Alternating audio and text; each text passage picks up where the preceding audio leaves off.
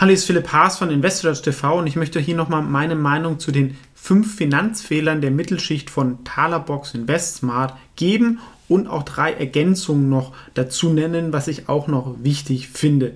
Wenn ihr schon Profis seid, werden viele Sachen euch da bekannt vorkommen, aber vielleicht ist es auch ganz interessant als Gegencheck zu sehen, wo man schon steht. Und ich glaube, das ist einfach sehr, sehr wichtig, dass man diese Dinge langfristig beherzigt, um ein unabhängiger und freieres Leben zu führen. Ja, weil ein bisschen, ich glaube, wir sehen das ja jetzt schon, noch haben es auch die letzten 10, 20 Jahre gesehen, dass eigentlich die Mittelschicht so ein bisschen das gefühlt relativ verliert und es ist auch nicht nur gefühlt, weil ähm, einerseits ähm, die Digitalisierung geht auf und die Globalisierung. Es gibt einige, die davon halt profitieren, andere, die, sag ich mal, auch im Sozialsystem ganz gut leben und die in der Mitte müssen es dann oft irgendwie zahlen. Und für mich bedeutet ja finanziell unabhängig zu sein, dass man halt nicht auf einen Job angewiesen ist, was die meisten der Mittelschicht so sind. Das ist gar nicht ähm, negativ gemeint, sondern ich denke, für viele ist vielleicht das Ziel halt, diese Unabhängigkeit zu erreichen dann würde man nach meiner Definition auch nicht mehr zur Mittelschicht gehören, wenn man nicht mehr auf den Job angewiesen ist. Das ist natürlich, ähm,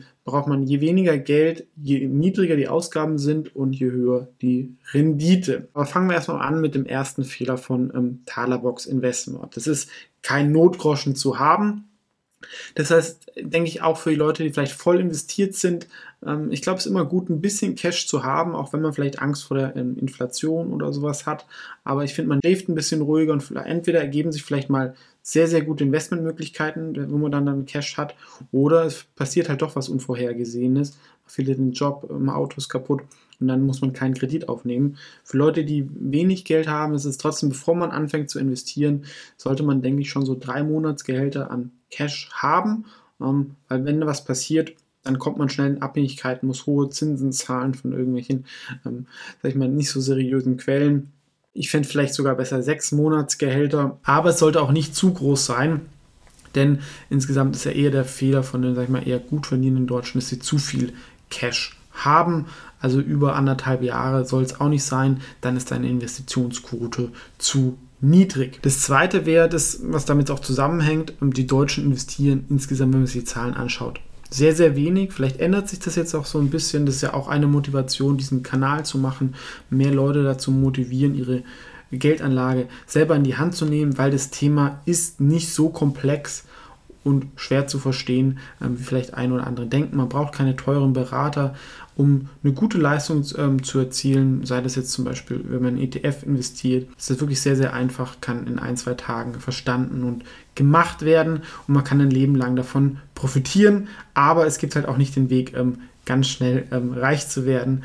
Ähm, die Sachen, die das versprechen, da wäre ich immer sehr, sehr ähm, vorsichtig und es wäre einfach auch sehr, sehr wichtig, dass aktuell, ich glaube, das ist ja auch meine These, dass die Deutschen so ein bisschen die Euro-Krise und die ganzen Sachen ähm, zahlen werden über eine höhere Inflation. Und ähm, deswegen ist es auch vielleicht gefährlich, wenn man dann zu hohe ähm, Bestände auf dem Barkonto hat, ähm, weil es gibt keine Zinsen mehr, wenn dann die Inflation ähm, kommt. Wenn ich zum Beispiel 100.000 Euro in Cash habe, 3% Inflation sind doch 3.000 Euro jedes Jahr, die ich dann verliere. Das sieht man da nicht so direkt, aber es ist halt, ähm, wenn man zusätzlich Steuer von 300 Euro oder 270 Euro im Monat hätte, mm, würde man das wahrscheinlich, ähm, gäbe es ein Aufbegehren, also schon ein gewisser Betrag. Deswegen wirklich, ähm, man sollte mit dem Investieren anfangen und da halt auch einen Plan machen. Und am besten, wenn ich mit investieren meine, halt vor allem in Aktien, in Immobilien oder noch ein eigenes Unternehmen, also in sogenannte produktive Assets, da vielleicht sich auch mal das Video ähm, Pre-Portfolio Asset Matrix ähm, anschauen oder die Asset-Arten. Das dritte wäre, keine Konsumschulden machen, aber wenn man es sich nicht leisten kann, sollte man es nicht kaufen. Einzige Ausnahme ist vielleicht mal ein Auto, wobei da kommen noch dazu, ähm, eigentlich ähm, sollte man Autos halt auch nie ähm, neu kaufen, da es einfach einen sehr, sehr hohen Wertverlust ist und ähm, so Sachen wie, also es gibt ja inzwischen ja sehr, sehr niedrige Zinsen, aber ich würde es einfach aus Prinzip nicht machen, selbst wenn es dann irgendwie über zwölf Monate gestreckt ist, weil hat dann weniger Kontrolle über seine Ausgaben. Bevor man auch mit dem Investieren anfängt, sollte man auch erstmal diese Schulden zurückzahlen, keine Kreditkartenschulden und sowas machen. Glaube, ich würde die wenigsten hier betreffen, aber vielleicht auch nochmal wichtig. Und das vierte wären halt dann falsche Investitionen. Erstmal müssen wir definieren, was eine Investition ist. Also wenn ihr euch jetzt ein neues Auto kauft, das ist keine Investition, sondern ein Konsumgut. Beim eigenen Haus bin ich ein bisschen anderer Meinung als Talerbox. Ich glaube, das kann ähm, durchaus ein sehr gutes Investment sein, weil man einerseits halt eine Absicherung hat, eine langfristige. Man ist dann nicht auf ähm, steigenden Miet ausgeliefert. Auf der anderen Seite haben ja auch Immobilien sehr stark an Wert gewonnen. Mehr als der DAX in den letzten zehn Jahren und ist ohne Kredithebel. Allerdings, aktuell ist Deutschland sehr, sehr teuer. Da muss man halt dann schon aufpassen. Da sage ich ja immer so als Hausnummer, wenn man den 20-fachen Wert ähm, der Jahresmiete kauft, dann ist es noch in Ordnung. In Großstädten auch 25, für ein Einfamilienhaus vielleicht auch noch mal ein bisschen mehr. Aber alles, was über 30 geht, ist extrem ähm, gefährlich, wenn man drin wohnt. Und beim Vermieten alles, was über 20 geht, ähm, wäre ich sehr, sehr vorsichtig, aber das kann man natürlich auch immer nicht so verallgemeinern.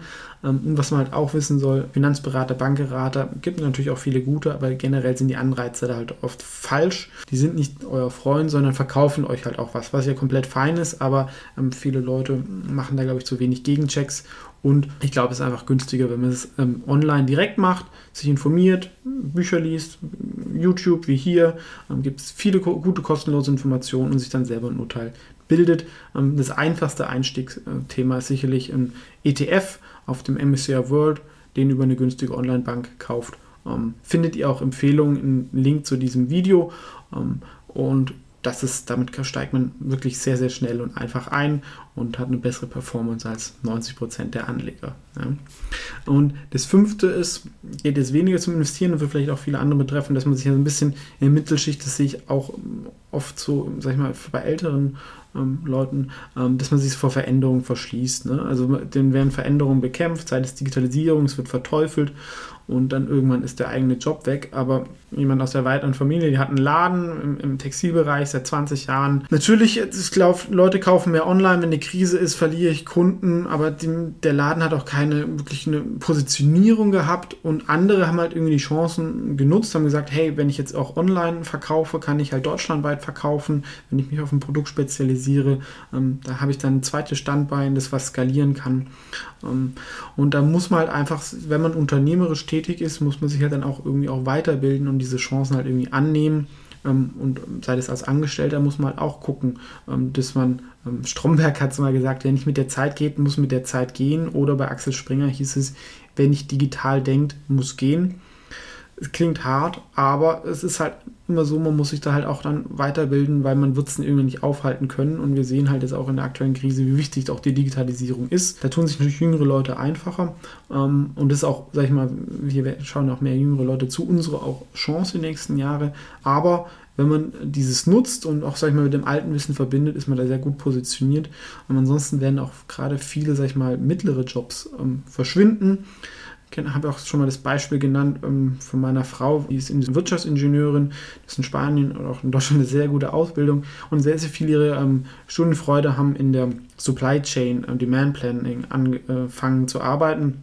Das war ein typischer Berufseinstieg. Ähm, das heißt, mit irgendwelchen Excel-Sheets planen die dann, wie viel Windeln oder Eis irgendwie ähm, in der Gegend im nächsten Monat, nächsten Woche gegessen werden und wie das dann irgendwie hin und her geschickt werden muss. Diesen ganzen Job, da haben wirklich halt gute Leute drin gearbeitet, gibt es inzwischen einen künstlichen Algorithmus, der das komplett ersetzt und ähm, die Jobs gibt es dann halt nicht mehr. Also es geht halt jetzt nicht nur an die einfachen Jobs. Ähm, deswegen glaube ich halt, wenn man Digitalisierung versteht, ist man sicher und halt auch eher so kreative Sachen. Also ich sehe diese fünf Finanzfehler von Talerbox auch genau ähnlich. Also das, die sollte man nicht machen. Es ist alles nicht so schwierig, man sollte anfangen. Ich habe jetzt noch drei Ergänzungen. Das ganze Thema Finanzbildung, was natürlich damit auch zusammenhängt, ja, dass man ähm, nicht nur einfach jetzt ein ETF kauft, weil es irgendeiner sagt, sondern dass man sich da ein bisschen einliest äh, oder an, wie sich Videos schaut und dass man auch eine Strategie entwickelt, dass mir halt ähm, mir überlege, wie möchte ich langfristig mein Vermögen verteilen. Ja? Weil die wichtigste Entscheidung ist nicht, ob ihr jetzt Aktie X oder Y kauft, sondern investiert ihr 80% in Cash oder 80% in Aktien und Immobilien. Letzteres ist langfristig ähm, deutlich besser und dass ihr auch einen Plan macht, wie ihr da hinkommt. Da hilft euch zum Beispiel das Drei-Konten-Modell, könnt ihr euch aufs Video zuschauen, wo man ein Einnahmenkonto hat, ein Ausgabenkonto und ein Investmentkonto und einfach diese Überweisung automatisiert, dann investiert und spart man automatisch, ohne dass man das jetzt sich jedes Mal überlegen muss. Das zweite ist, was ich auch immer wieder sehe, zu viel Market Timing. Entweder auch auf Einzeltitelaktien, ja, dass die Leute irgendwie, sie kaufen eine Aktie, weil sie interessant und spannend fanden, dann fällt sie 10%, ähm, dann wird es wieder verkauft. Also ich mache so Sachen natürlich auch oft, aber ich mache das professionell und auch aus Risikogesichtspunkten, wenn man das jetzt als Privatanleger macht und es nur ab und zu macht, ähm, sollte man jetzt nicht zu viel Market Timing machen, vor allem nicht, wenn jetzt irgendwie Trump irgendwas twittert, was man mit der Firma dann oft gar nichts so zu tun hat. Oder natürlich halt auch irgendwie bei ETFs oder Wikifolios, sehe ich auch bei mir. Wenn es gut läuft, gibt es Zuflüsse, wenn es runtergeht, äh, fließt es wieder ab. Wäre vielleicht auch ähm, oft umgekehrt besser oder zumindest ist man es als langfristiges Investment ähm, sieht. Es gibt auch ein, ein, eine Studie aus den USA, glaube ich, der beste Investmentfonds in den 90ern oder in der Zeitraum, haben die Anleger im Schnitt Geld verloren, weil sie immer oben eingestiegen sind und unten verkauft haben. Also darüber sollte man auch ein bisschen nachdenken, dass man halt das zumindest, und wenn man sagt, man will ein bisschen traden, finde ich auch gut, dass man zum Beispiel einen Großteil seines Vermögens langfristig investiert in Aktien, Wikifolios, ETFs das liegen lässt und mit einem kleinen ähm, Depot vielleicht ein bisschen hin und her tradet, um, was ja auch Spaß machen kann, ähm, fände ich ähm, auch ganz gut. Aber dass man das nicht zu viel macht. Und das dritte, auch von der Tätigkeit, dass man nicht in skalierbaren Tätigkeiten arbeitet. Hört sich jetzt ein bisschen kompliziert an, aber wenn man was zum Beispiel macht, wo man nicht zehnmal besser sein kann als andere, dann ist irgendwann, sag ich mal, ein bisschen begrenzt, was man verdienen kann. Ne? Sagen wir irgendwie Sachbearbeiter, Buchhaltung, ähm, wo dann doch irgendwie, ich kann vielleicht ein bisschen schneller arbeiten als andere, aber es ist irgendwie doch ein bisschen begrenzt. Und skalierbare Tätigkeiten wäre halt irgendwie Management, Unternehmertum, auch ein Programmierer, der extrem gut ist oder Medienschaffender, Buchautor, auch Vermögensverwalter, der, das ist die gleiche Arbeit halt mit, wie gesagt, mit, mit 10 Millionen oder 100 Millionen oder auch ein Verkäufer. Wenn ich ein sehr guter Verkäufer bin, manche können halt fünfmal mehr verkaufen oder haben die großen Kunden. Ähm, und dann kann ich halt auch ähm, mehr Gehalt bekommen oder wenn ich freiberuflich bin, verdiene ich mehr. Und darüber ähm, sollte man vielleicht auch ein bisschen nachdenken, was auch mit dem Thema Digitalisierung so zu tun hat. Ne? Alles, was digital ist, ist dann oft meistens auch skalierbar.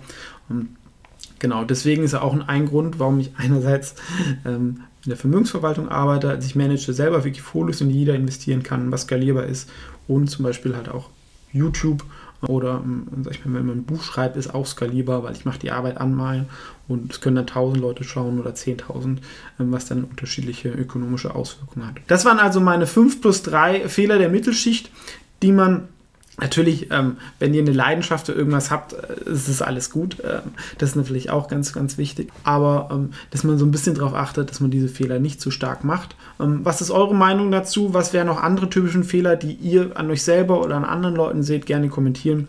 Das war, wie gesagt, alles nur meine Meinung. Ähm, wollte ich nur mal kurz kundtun. Ansonsten vielen Dank fürs Zuschauen und wenn dir das Video gefallen hat, gerne liken und dem Kanal beitreten. Hier geht es, wie gesagt, wie man mit dem Thema Geldanlage, ähm, vor allem auch in Aktien, Einzelinvestments, ähm, ähm, das selber in die Hand nimmt.